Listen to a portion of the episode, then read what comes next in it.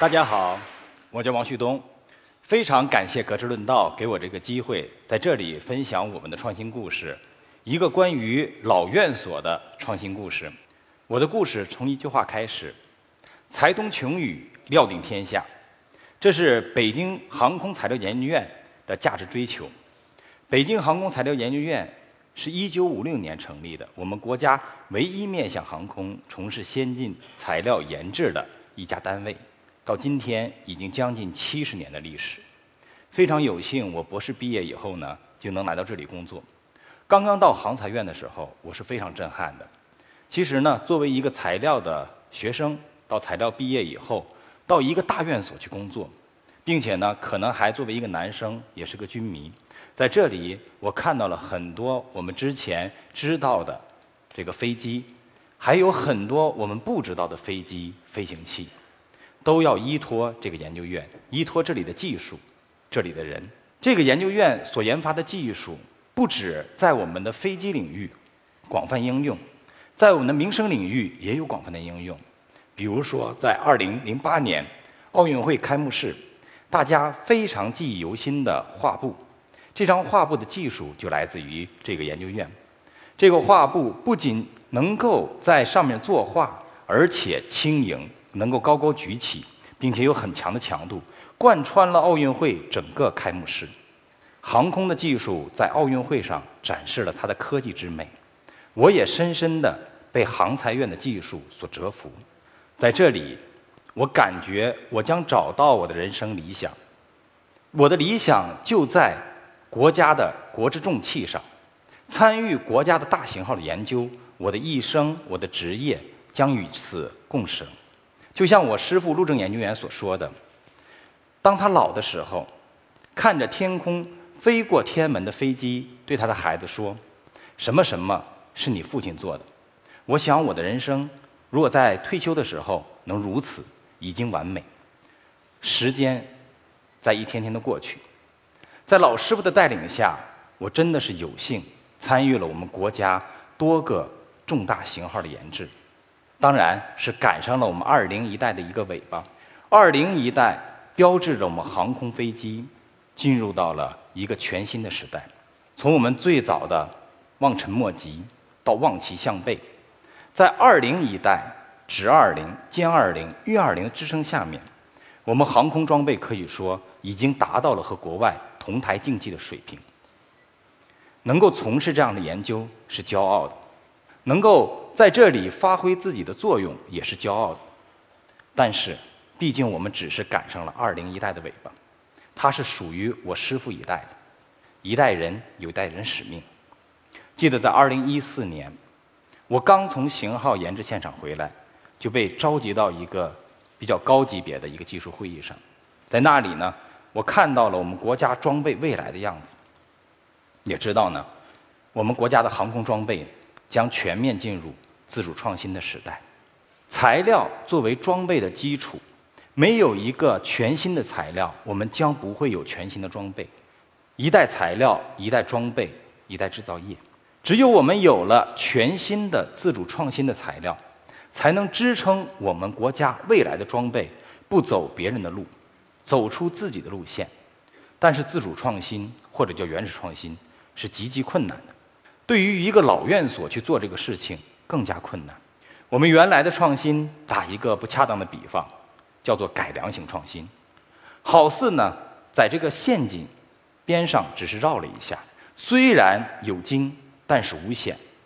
所以说，在过去我们有很多型号能够快速的井喷式的出现，但是在未来，我们将进入原始创新的阶段，在这个阶段，我们必须靠着自身的力量。跨越创新的陷阱，可以说，在这个陷阱里面，没有任何人可以帮你，所有的坑都必须你自己来踩。应该说，让我也没有想到的是，从这天开始，从这个会议开始，我从一名科研工作者开始变成了以创业身份开始的一个中关村的创业者，我开始。去学习一些创新的一些理念和知识，也把这些创新的知识和理念呢，应用在了我们的研制过程中。国家为什么花这么大的力气，让一群年轻人还要成立一个新型的研发机构去从事新材料研究？我们研究的课题题目就是石墨烯。我们可以看这张图，人类的文明是以材料为划分时代文明的标志。从青铜时代开始，人类已经可以能够用人工的方式，通过能量输入来创造材料，把我们的人类从游牧文化也好，带入了农耕文化。到了钢铁时代，我们可以说我们有了更多的能量、更高级别的控制手段，可以让我们人类有更强韧的材料。制造出机器代替我们的劳动，到了硅时代，我们通过硅制造了芯片，我们有更快的计算速度，代替了我们人类思考。在未来，是什么材料可以代表人类的发展？我们可以找到一个规律，就是人类对材料的利用，是从原子序数重的基材料到原子序数轻的材料，从二十九、二十六、十四。未来是一定要轻于硅的材料，能够候选的，就是碳，因为碳材料有诸多优异的性能，它能够实现我们未来像太空电梯、像反重力飞行器、常温量的计算等等，能够真正意义上带来我们人类从地球文明变成星际文明的这样一款材料，也可以说是极科幻的一个材料。而石墨烯就是碳材料的一个基础。这里这张图展示的就是石墨烯，它以非常自然的形式、自然的弯曲，它非常像我们的丝绸打弯弯褶的袖子的样子，有一点点偏若惊鸿、宛若游龙的样子。当然，可能因为是理工男的原因，看到这里能够想到偏若游龙。其实材料真的是非常美的。有人说数学是完美的，其实对于碳材料来说，它也是完美的。人类经过不断的努力，已经发现了四种碳材料：零维的富勒烯，也是要足球烯；一维是碳纳米管，二维就是石墨烯，三维是我们的石墨。可以说，碳材料完整的构成了我们人类所需要的零维、一维、二维、三维材料的构型。它是一个终极的材料形式，通过它可以构成我们所需要的任何一种材料，而其中石墨烯极为特殊。我们可以看到，当石墨烯经过适当的裁剪和弯曲以后，它可以变成零维的富勒烯，也可以通过适当的裁剪和弯曲以后呢，变成一维的碳纳米管。更可以通过三维叠垛的方式变成石墨。石墨就是我们写的铅笔，每一次的铅笔划过纸张的时候呢，可能掉下来的碎屑里面就有石墨烯。一个毫米的石墨就是由一百四十万余层石墨烯组成的。所以说，石墨烯是碳原子以蜂巢六角形 sp2 杂化形成的平面薄膜碳结构。它是富勒烯、碳纳米管等其他碳材料的基础结构，在这里面我们就认识了石墨烯，它是碳材料的基础，而碳材料代表了人类的未来。这边这张图是石墨烯真实的电子状态，非常像我们的蜂巢，也就是刚才科学家对于石墨烯的定义，蜂巢六角形，还真的还不是呃理工男凑着文科生写出的段子，真的是。蜂巢六角形，而且就这张实际的图像，我们看它也真的是非常像蜂巢。石墨烯在结构上有两个特点，一个叫做 sp2 杂化，它到底是什么？给大家举一个形象的例子：如果想把一层石墨烯扎透，需要一头大象的重量。我们可以看到呢，一层石墨烯有多厚呢？零点三三四个纳米。放在大家眼前的时候呢，如果在这里展示，它就像皇帝新衣一样，是透明的。啊，把这张透明的薄膜扎透需要一头大象的重量。再有呢，石墨烯它有非常好的量子特性。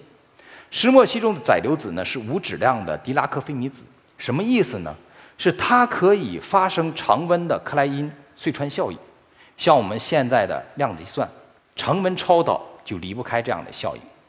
再有，石墨烯呢，因为这样的一个电子云特性呢，它会有反常的量子霍尔效应，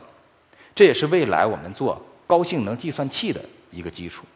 可以说，它涵盖了我们人类对结构材料、功能材料所有的期望集于一身。但是，就是这么一种材料，在它早年的时候，是被誉为一种根本不可能存在的物质。在上个世纪，物理学家、理论物理学家通过计算已经预言了石墨烯的存在。二维碳嘛，很容易去预言。但是，他们预言的结果呢，是根据热力学涨落，不允许。二维材料在有限度温度下自由存在，就这个材料只能停留在实验室和想象中。但是，它的发现过程非常令人感慨。在这边呢，我们看到的是安德烈盖姆和康斯坦丁肖沃诺洛夫这两位呢，也非常巧是位师徒啊。我们可以从他们的笑容中呢看出来，他们很憨憨的一个样子啊。正是这种憨憨的性格。把理论物理学家已经判定死刑的一种材料，真正做了出来。他们的想法很简单，盖姆就想，既然石墨是由碳一层一层累加的，那如果我用无限二分的方法，是不是就能得到单层碳呢？这两位师徒啊，人们也不知道他是真的是没事儿了还是怎么的，就开始拿透明胶带粘。哪一种透明胶带呢？就是我们在超市里能买到那种透明胶带。在图中呢，我们可以看到呢，有安德烈盖姆签字的这个透明胶啊，他们就拿这个透明胶粘的，一粘就是两年多的时间。当然，我们这里其实是戏谑，啊实际他们是坚信自己可以得到这种物质，并且他们已经通过自己的计算发现石墨烯是可以通过自由卷曲来克服空间涨落的。他们实际上是真正意义上通过理论跑到实践，他们先坚定了。自己的意识可以找到单层碳，然后用一种可行的物理方法去证明它。只是这个过程很艰辛，但是他们没有放弃，用了两年的时间，终于得到了单层碳，并且证明了它的性能。因此呢，在一零年获得诺贝尔奖。在这里需要强调一点呢，他们发表论文的时间是二零零四年，获得诺贝尔奖的时间是二零一零年，只用了六年的时间。这也是历史上最快获得诺贝尔奖的。这样一个发明，可见石墨烯对人类多么重要。这一款材料这么高大上的应用，是不是离我们的生活很远？我们放眼回去看上一届的夏季奥运会——东京奥运会，在奥运会比试中呢，我们知道更强更快。除了依赖运动员坚韧的品质和身体素质，有些运动还高度依赖器材，比如说自行车和射箭。两个项目的冠军都使用了石墨烯的器材。荷兰选手穿着了石墨烯的服装，能够快速对身体进行散热，因此呢夺得了这个自行车拉力赛的冠军。韩国选手呢通过使用石墨烯增强的弓箭，获得了射箭的冠军。啊，可以看到呢，这么一个好材料，只要是使用到位，它会对我们的生活带来极大的变化。在最近的北京的冬奥会，我们团队接到了一个研发任务。要针对冬奥会的应用场景，面向志愿者在户外长达两个小时以上的工作呢，提供保障啊，冬奥会的保障项目。那大家想，这个很简单的，穿羽绒服吗？但大家知道吗？羽绒服在零下十五度超过两个小时，人体就会失温。那好，那简单，我们给它加个发热宝嘛。发热宝，首先大家可能不太理解什么是冻伤。冻伤是因为我们在外界温度较低的情况下面，身体发汗，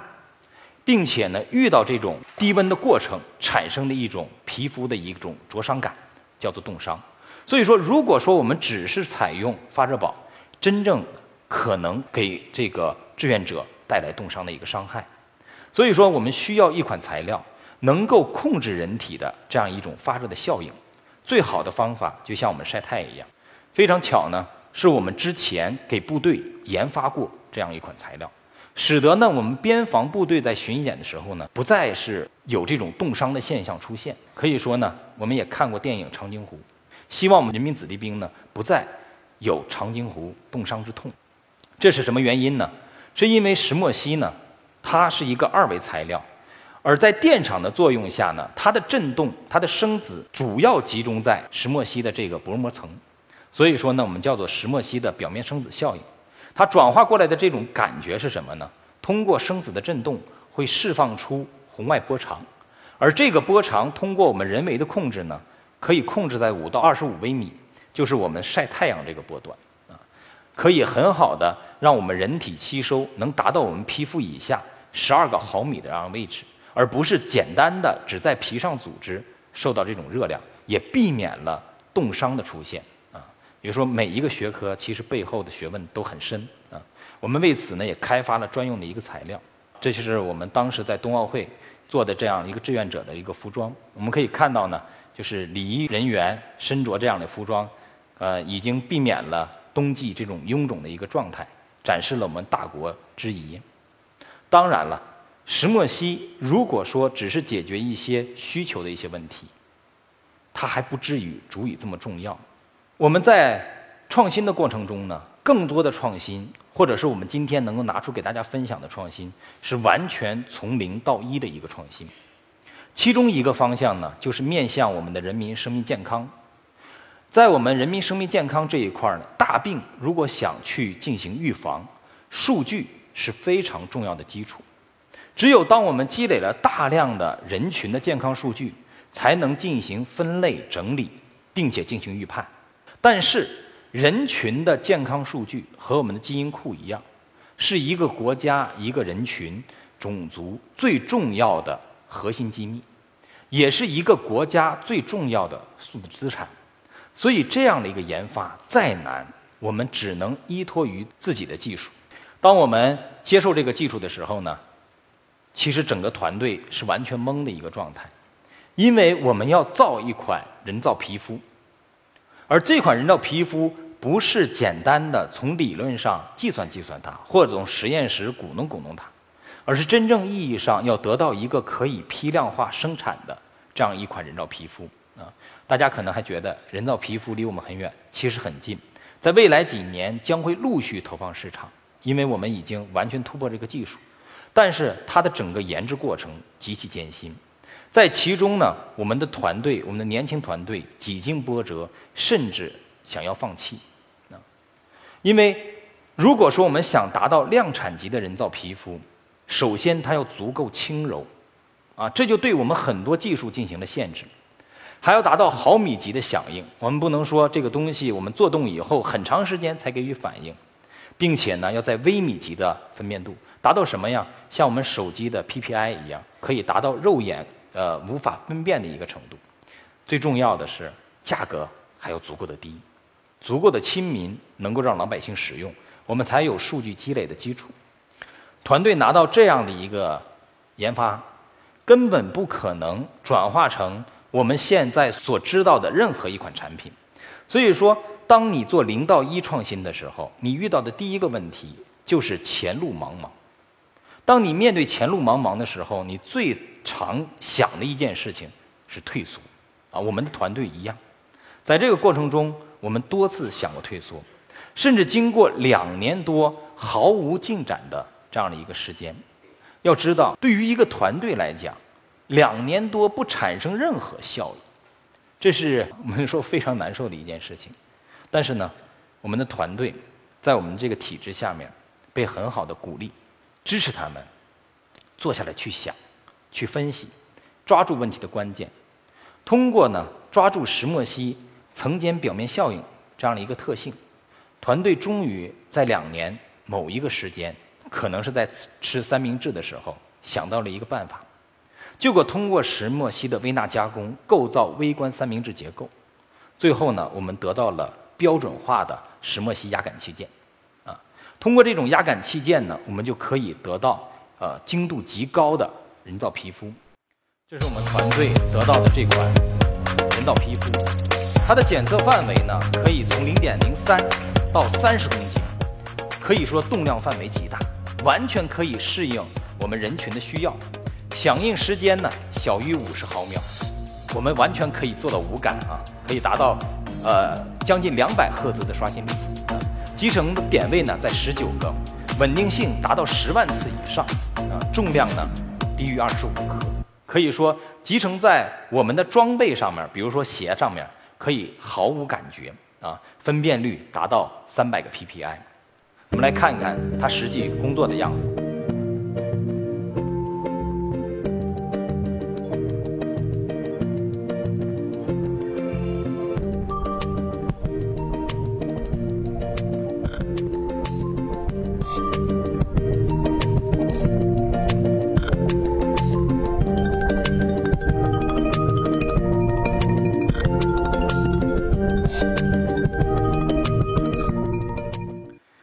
这样的一个数据的收集呢，我们已经可以通过人工智能识别几十种疾病和运动伤。未来呢，通过这样的一个扩展，可以大幅度的促进我们人群的健康和预判我们包括运动员，包括了我们一般老百姓健康的一个管理，也能通过这些数据的判断和识别呢，提前能够感知到我们整个人群的健康情况，并且经过调整，促进我们整个人群的一个健康。团队在这个事情突破以后呢，很多的应用就顺之突破了。我们面对着这个包括了适老人群的康养，包括了这个医护和特种人员的需要，开发了一系列的电子皮肤。这些电子皮肤呢，也在逐渐应用在我们的一些装备上面。这就是我们的年轻团队，非常年轻。石墨烯研究院就是由这么一群年轻人组成。我们团队的平均年龄不到三十岁。基本上百分之七十以上都是硕士学历，这些年轻人和大家一样，在面对困难的时候有过困惑，但是最重要的是我们如何去面对困难，就像我们中关村的第一代创业者一样，就像我们航空材料研究院第一代创业者一样。随着这个团队坚定信心不断突破，我们已经在飞机、发动机、高铁等高端装备。生物医药、新能源等多个方面，有了自己全新零到一的创新。回头再看，才通穷宇，料定天下，能有这样的气魄，是因为北京航空材料研究院有一代又一代为国付出的科学家。老一代科学家如严明镐院士、曹春晓院士，